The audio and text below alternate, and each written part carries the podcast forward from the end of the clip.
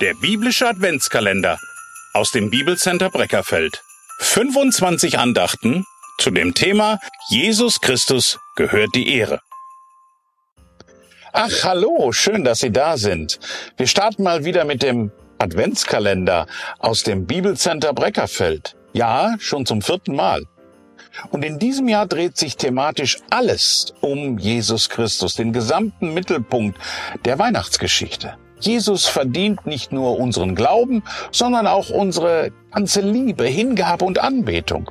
Und das wussten übrigens schon die Hirten damals, denn vor 2000 Jahren bekamen sie auf den Feldern Bethlehems eine Art außerirdisches Statement zu hören. Exklusiv wurden sie von Engeln, präzise ausgedrückt, von der überwältigenden Menge der himmlischen Heerscharen an etwas erinnert.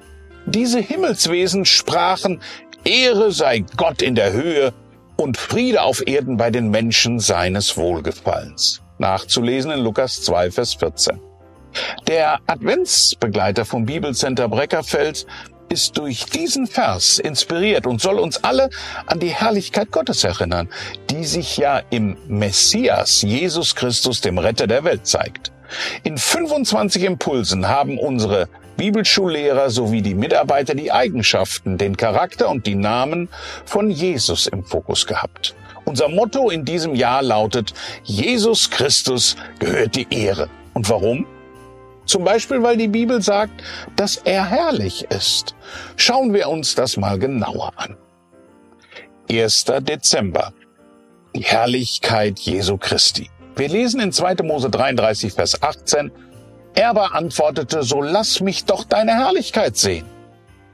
Und in Johannes 1, Vers 14 heißt es dazu, und das Wort ward Fleisch und wohnte unter uns. Und wir sahen seine Herrlichkeit, eine Herrlichkeit als des Eingeborenen vom Vater, voller Gnade und Wahrheit. Jesus Christus ist herrlich. Das ist ein Satz, der unter Christen geläufig ist. Aber was meint eigentlich diese Herrlichkeit?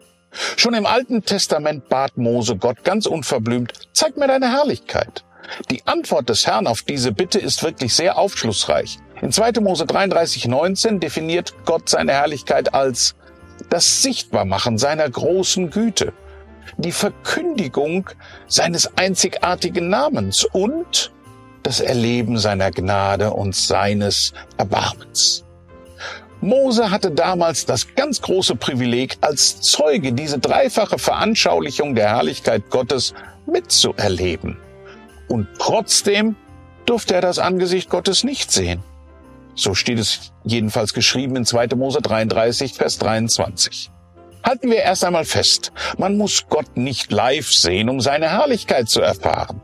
Wenn wir seine Güte, Gnade und auch sein Erbarmen erleben und seinen Namen hören, haben wir die Herrlichkeit Gottes mitten in unserem Alltag.